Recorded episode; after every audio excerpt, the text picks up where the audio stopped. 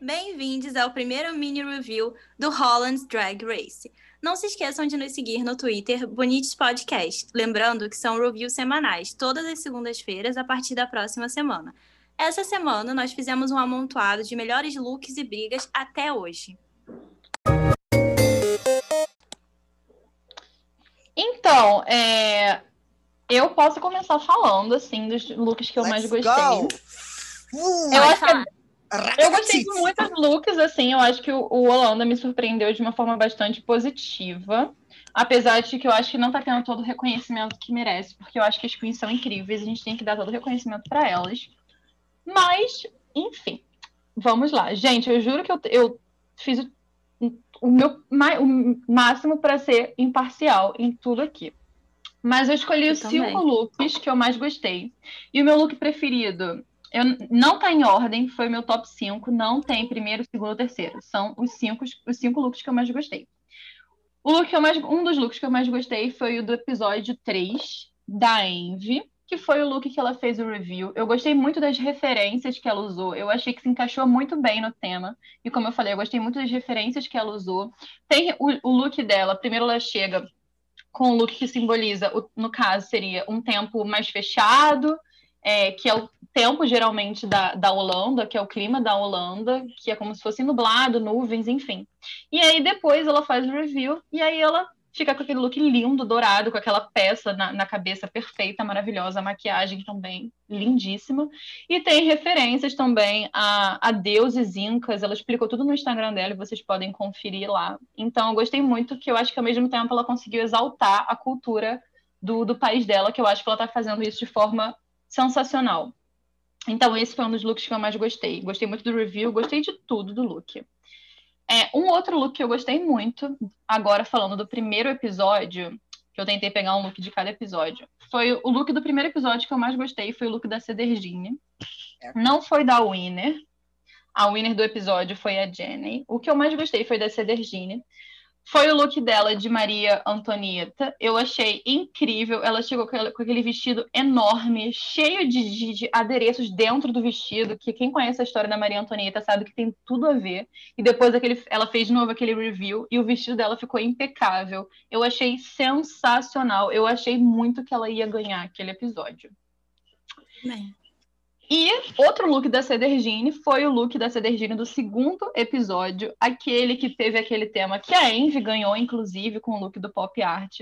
O look da Cedergine, para mim, foi excepcional. Achei a maquiagem que ela fez incrível. Aquele look que o tema era uma roupa pintada à mão e que combinava com. que se complementava com a maquiagem do rosto. Eu achei incrível o look dela, muito colorido. É, a maquiagem, como eu falei, maravilhosa assim, dispensa comentários. Todo mundo ficou impressionado com o que a Cedergine conseguiu fazer. Eu gosto muito da silhueta dela também. Eu acho que ela tá servindo bastante.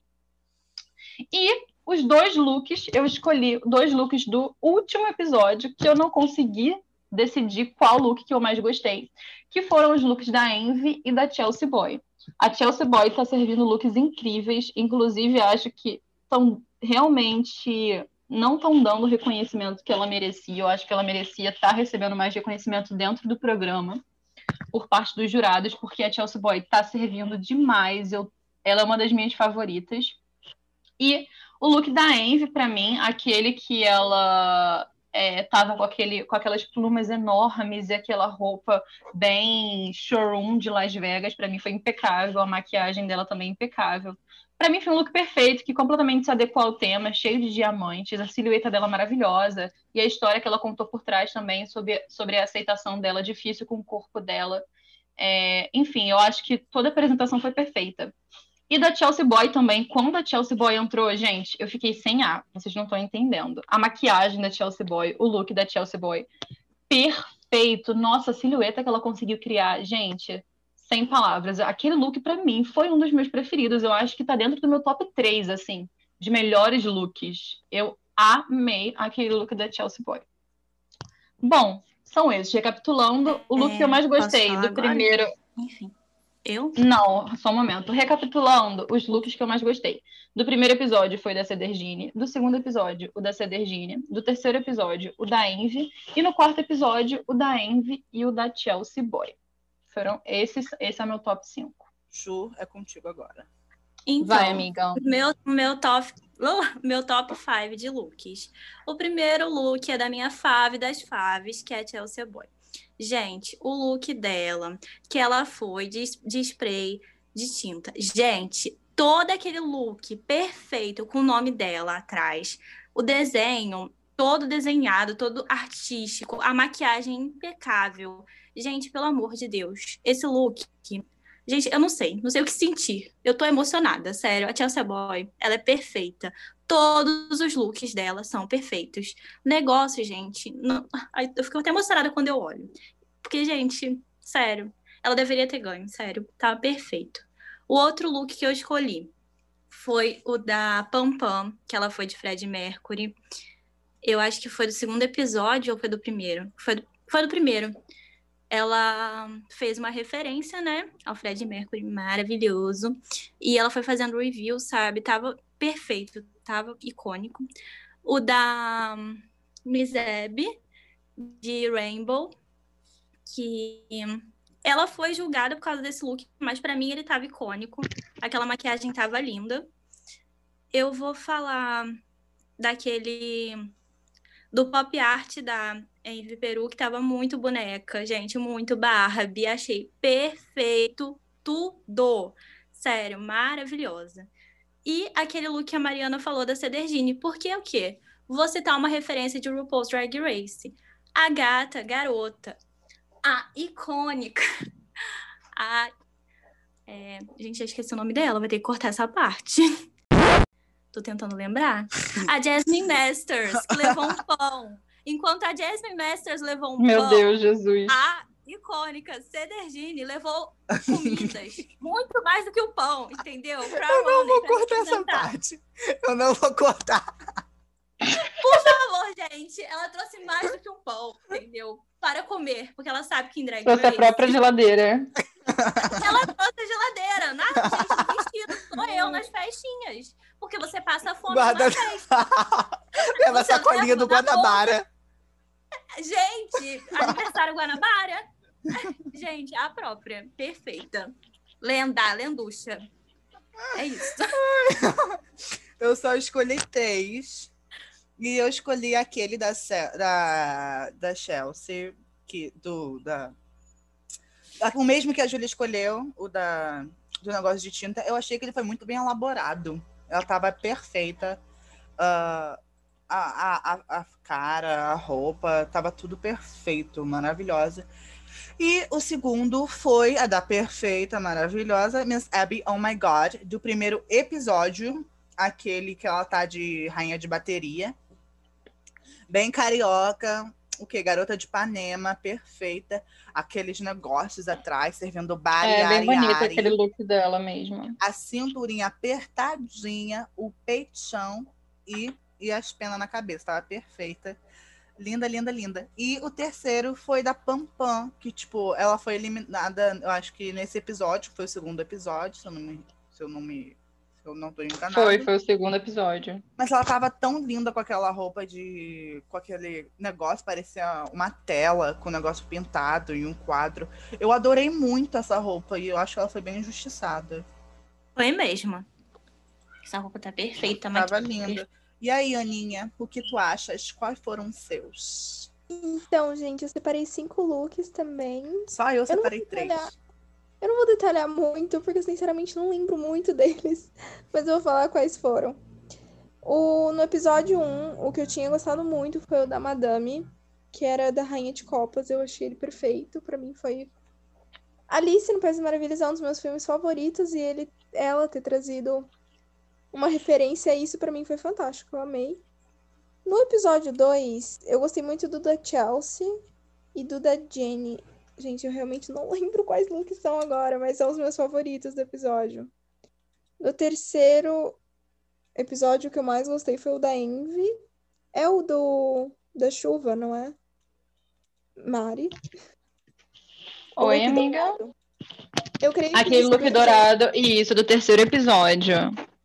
E o último episódio, eu tinha gostado muito do da Chelsea, achei perfeito. Sim, gente. É isso. Então foi isso. E agora os melhores barracos. Oh, girl! Shida, what did I have? É, Então, eu acho que só tem dois barracos, né? E os dois envolvem Misabi Oh My God. Bem brasileira, brasileiríssima. É ela versus Cedar Jean e versus Jenny Jackay. E aí? Vamos comentar sobre No Tea, No Shade, No Pink Lemonade. Let's go, let's go. Então, eu, eu acho que o, o da Abby com a Jenny, eu não tinha pego tanta raiva da Jenny nesse, nesse episódio, apesar de que eu acho que. Eu, eu entendo que ela tem críticas a Abby, mas eu, eu acho que a forma com que você fala diz muito, sabe? Ela foi sobre... insensível. Eu também acho. Eu acho que ela foi bem, tipo, direta com coisa que a Abby não perguntou. Tipo, foda-se, eu não queria saber. E depois, nos episódios seguintes, eu acho que a Jenny, tipo, sustentou isso e eu não me identifiquei muito com ela, sabe? Principalmente no último episódio. Eu acho que ela foi bem insensível em alguns momentos. Uma cachorrona. Olha, a Janet Jackay, eu a primeira, pri- primeira vista falei, que mulher linda. Mas quando ela fez o barraco, ela ficou tão feia. Ela ficou mais feia que o Quasimodo. Foi, foi algo assim, parece que a cara dela transcendeu. Ficou diferente. Agora, Sim, tudo e, que. tipo, Agora, eu tô igual a Raven, a Raven pra, pra Tatiana. Uh, Her look was shit, her book was shit, everything was shit. E assim, eu achava que ela tava servindo bastante, mas. E se não fosse isso, talvez eu fosse eu gostasse dela, porque eu acho que ela tá servindo bastante na temporada. É, e aí, Anne, alguma coisa pra falar sobre? Não, gente. Tem não. Toda perdida, coitada. Então, agora sobre a Cedardine. Eu vou, vou- confesso, eu não assisti esse episódio, mas eu sei do que tá acontecendo. E ó, a Abby é brasileira, então não mexa com essa piranha. É isso. Gente, pelo amor de Deus, a Cedergine foi muito grossa. Do nada, ela, tipo, viu a coisa fazendo não sei o que com a mão, só porque ela tava estressada, né? Ela deveria entender o lado da Hebe, ela tava estressada, ela foi pro boro. Aí, do De nada, novo. surtou. Exatamente. Eu não entendi que sinal foi esse que a Abby fez com a mão, então eu ficaria meio Eu confusa igual a Cedergine, mas eu acho que a Cedergine já tava, tipo, estressada e acabou descontando na Abby. Então acho que a Cedergine acabou perdendo um pouco a razão. Um pouco? É, bastante. Mas Gente, foi um. eu- Fala. Gente, Mas foi acontece. icônico, sabe? Iconic, fala aí. Mr. Michaels. O programa em si é muita pressão. E essas coisas acontecem. Tipo, eu acho muito ruim quem joga hate na Queen, por exemplo, por, por coisas assim, sabe? Eu concordo com você, Ana, de verdade. E muita coisa muito montada, sabe? É muito pra dar um buzz. Óbvio que tem que ter uma discussão ou outra, que se não existe, eles vão forçar. Óbvio que a Abby também tá, tipo. Não duvido que ela seja assim na vida real, sabe? Mas óbvio que ela sabe que as pessoas vão amar isso. Eu acho que a Mas, Abby assim- tá forçando um pouco. E eu acho que também. Ela tá forçando um pouco esse, essa característica dela ser brasileira, de ser briguenta e por isso ela é brasileira. Eu não sei, eu tive essa sensação e eu não. não... É Não me sinto porque. Vou Sim, falar, é vou falar, vou, vou criticar a Abby sim. Ela tá usando o estereótipo de que latina é barraqueira, Óbvio, de que certeza. latina é favelada e de que latina briga por tudo. Mas e eu, eu, particularmente, não me sinto confortável com isso. Eu me identifico com a Abby. Se me criticassem do jeito que ela tá sendo criticada lá, eu ia ficar revoltada. Eu ia falar as coisas na cara de pau. Gente, é uma competição. Ela tá lá pra fazer o dela. Eles estão pegando no pela dela demais. Tipo, Vocês tu viu que todas as brigas que ela deu foi, foi tipo, ela. Todas as brigas que teve no programa até agora foi relacionada a ela. E ela, toda briga fala, ai, eu sou brasileira, não se mexe comigo. Tipo, só reforçando que brasileiro é assim, sabe? Não, mas ela só falou que é brasileira na última briga. É verdade. Mas, de qualquer maneira, se utilizou dessa imagem. Eu, particularmente, assim, é, não me incomodei, mas eu não sei até que ponto isso é reforçar um certo estereótipo. Como eu falei lá no início, que as queens latinas já têm, que eu achei que a Valentina quebrou um pouco isso. É, eu não sei até que ponto isso reforça esse estereótipo que, que os americanos têm de pessoas latinas ou não, sabe? Eu acho que é uma coisa que a gente pode discutir. Não até porque eu não sei qual é o americano. contato, até porque eu não sei qual é o contato real da Abby com o Brasil, assim. Por mais Não que ela americano. Pode falar, perdão. Mas que ela tenha nascido aqui e afins, eu não sei qual é a realmente realidade que ela sabe sobre o Brasil. Se ela realmente estuda sobre o país. e afins, pra ela falar assim que é uma característica brasileira ser barraqueira, entendeu? É, se ela se interessa de fato. Sim. Ou se E, ela só tá usando tipo- isso pro buzz porque ela sabe que vai dar buzz. ela não tá, ela não tá, tipo, coisando isso e não tá reforçando sua imagem pro, pro estado em si, mas pro mundo todo. A América Latina já é. Verdade. A América, a América, a América, perdão, a América Latina já é muito marginalizada. E as pessoas, elas reforçam ainda mais esse estereótipo de que América Latina é todo mundo barraqueira, é todo mundo isso, todo mundo aquilo, todo mundo tanto, todo mundo lã, todo mundo tanto, todo mundo é ciumento, todo mundo é isso, todo mundo é aquilo. E isso acaba sendo meio chato, entendem? É, isso é bem problemático, sabe? Porque eles tentam reforçar. Ah, não, porque agora nós estamos aceitando mais queens latinas, queens latinas, mas é aquilo, são queens latinas que devem se comportar de um certo jeito, ficar dentro de uma certa caixa. Se você tenta sair disso, você é completamente É, criticado, como você, eu falei. Você, é, você é ridícula. E, e- e agora eu vou citar novamente a Raven. E eu vou citar É. a, a Tyra, que não é mais Tyra. Você, pelo você é do James. egocêntrica, sabe? Por exemplo, Eu vou A- citar a Raven e a antiga Tyra, que Deus a tenha. A, a Que Tyra a sempre. A Tyra sempre foi levada como uma queen ruim, uma queen invejosa, uma queen que, que, que humilha as pessoas. Mas o que a Raven fez com a Mystique e com a infinitamente Tatiana pior.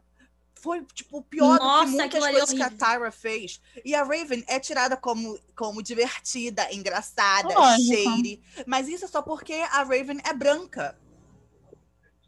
Igual a The Vixen. Igual a The É, Vixen. Gente, é.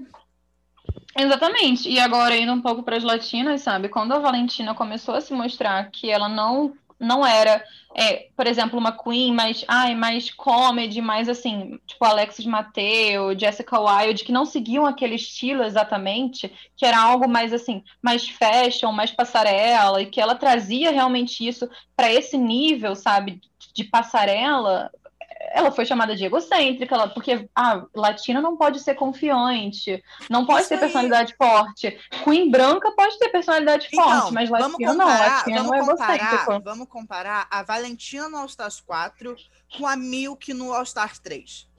Nossa, a Milk tava muito chata, meu Deus. A Milk tava, tipo, over. Tava, tipo, over. Ela, ela achava que, tipo, tudo ela tinha que ganhar porque ela fez melhor, ela fez.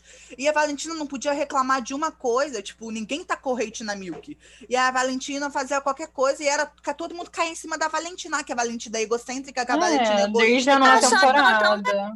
A Shangela. O que, que tem A a Shangela? Shangela, nossa, foi chamada de egocêntrica o tempo todo. O tempo todo, o tempo todo. O tempo, o tempo todo mesmo. Nossa, Então eu acho que é, eu acho que é uma leitura que a gente pode fazer. Tipo, Oi, tentando Aninha. entender- Porque eu tô tentando entender como que vocês entraram nesse assunto. Nem eu sei, só Porque a gente tava falando de vendo. latina, a gente tava falando de latina e como as latinas, tipo, como Sim, o só que nesse latino. caso, eu acho que não é alguém que tá forçando ela a ser assim. Eu acho que ela tá se forçando a ser assim. Não, é porque a gente mudou o assunto de que. Ah. Do que. De que ela se põe em uma caixa para as pessoas internacionais que não são latinas continuarem reforçando um estereótipo, aquele estereótipo que o latino é, é barraqueiro, que o latino é ciumento, que o latino adora arrumar briga. E a gente está falando sobre as diferenças que pessoas latinas e pessoas brancas sofrem. Daí a gente incluiu a, a Shangela e a antiga Valentina. Sanchez nisso. Uhum. Porque isso não acontece só com pessoas latinas. Força Acontece. Então, foi o que eu disse. Ela tá se botando em uma caixa para que as pessoas não não tipo não tirem ela daquilo e forcem ela a Não, ela tá se aproveitando desse. Eu acho que, certo ponto, ela se aproveita desse tipo de, de imagem, justamente porque ela sabe que vai dar o que falar e vai dar buzz, e os brasileiros, assim, vão achar legal. E eu, não, sinceramente, não acho isso um problema como um todo. Eu não sei até que ponto ela tá realmente reforçando isso. Mas eu acho que é uma leitura legal pra gente se questionar, sabe? É, eu acho que a gente que a gente devia pegar fazer só um episódio sobre a diferença entre o que as pessoas acham. A gente devia É. comparar a- as queens pretas e as queens brancas com queens latinas, com queens amarelas e ver quais são as mais marginalizadas e as mais criticadas. Que a gente sempre vai chegar no montante que as mais que as mais criticadas e que sofrem mais hates são as queens negras e as queens latinas. Às vezes as amarelas, mas Uhum. as, as pretas e, e latinas são as que mais sofrem com isso. Uhum. Mas e fazendo caso exatamente a mesma coisa. Às vezes é a edição que faz isso com ela, porque a gente não sabe. Eles, tão, eles podem estar manipulando pra gente ver esse lado É. da Abby, sabe? Sim, pode ser, mas o público ajuda muito muito. O público ajuda muito também. O fandom racer é tóxico, mas é muito tóxico. Muito tóxico mesmo. Isso é verdade. Gente, caso, esse a caso gente- eu não consigo ver muita edição falando pra ela, fala que você é brasileiro, por isso você é barraqueiro. Eu acho que realmente ela tá Não, falando amiga, mas pode ter saído fora do contexto. Eles pegaram Sobre a edição. parte. Agora, sobre a edição. É, Na Season 4, a Agulhas, mais conhecida como Sharon Needles, gravou a sua entrada duas vezes. Mas a Vaiveixas foi pedida para não conseguir abrir a roupa dela de propósito para parecer engraçado. Eu não sabia disso. Eu não sabia disso também, não. Ou seja, o programa é muito racista. Sim, É mas eu não sei como eles conseguem ser tão racistas com uma apresentadora preta. A RuPaul é preta, a RuPaul não é Exatamente. branquinha não, gente. Pois é. Como Mas é o que acontece. A gente devia pegar um episódio só pra discutir isso. E eu acho que esse aqui Uhum. já tá ficando muito grande. Ah, eu, mas eu acho que esse Gente. episódio já tá bem grande. Eu acho que já foi, que os assuntos que a Sobre, gente sobre o que a queria gente falou, comentar. a gente acabou fugindo do tema, que a gente falou de edição. E edição ia ficar pro próximo episódio. Exatamente. Exatamente. Tá bom. Então, foi isso. Muito obrigada por nos ouvir. E até amanhã. Beijão. Beijo. Beijo. Beijo.